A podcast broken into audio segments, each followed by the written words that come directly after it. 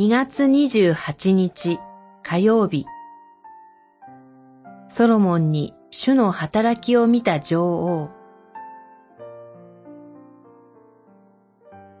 歴代史下九章。あなたを大いにつけられたあなたの神。主のための王とすることをお望みになったあなたの神。主は称えられますように。九章八節。ソロモンの名声はイスラエルの周辺国にまで広まり、シェバの女王がソロモンに会いに来ました。女王は難問をぶつけますが、ソロモンはすべてに回答します。女王はソロモンの知恵に感心しつつも、ソロモンという一人の人間への称賛で終わらせませんでした。女王はソロモンを主のための王と呼び、ソロモンを大いにつけた主なる神への賛美を口にします。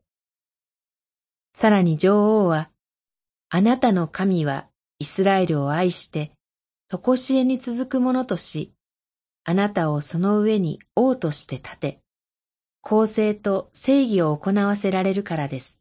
と述べ、主がソロモンに生きて働いておられることを認めたのです。新約の時代に神の力を示す奇跡的な印を求めた人々に対して、キリストは横島で神に背いた時代の者たちには、ヨナの印のほか与えられないと戒める一方、主を認めたシェバの女王を評価されました。マタイによる福音書十二章四十二節このキリストは、ヨナの印が指し示す十字架と復活によって、神の力を従前に表してくださいました。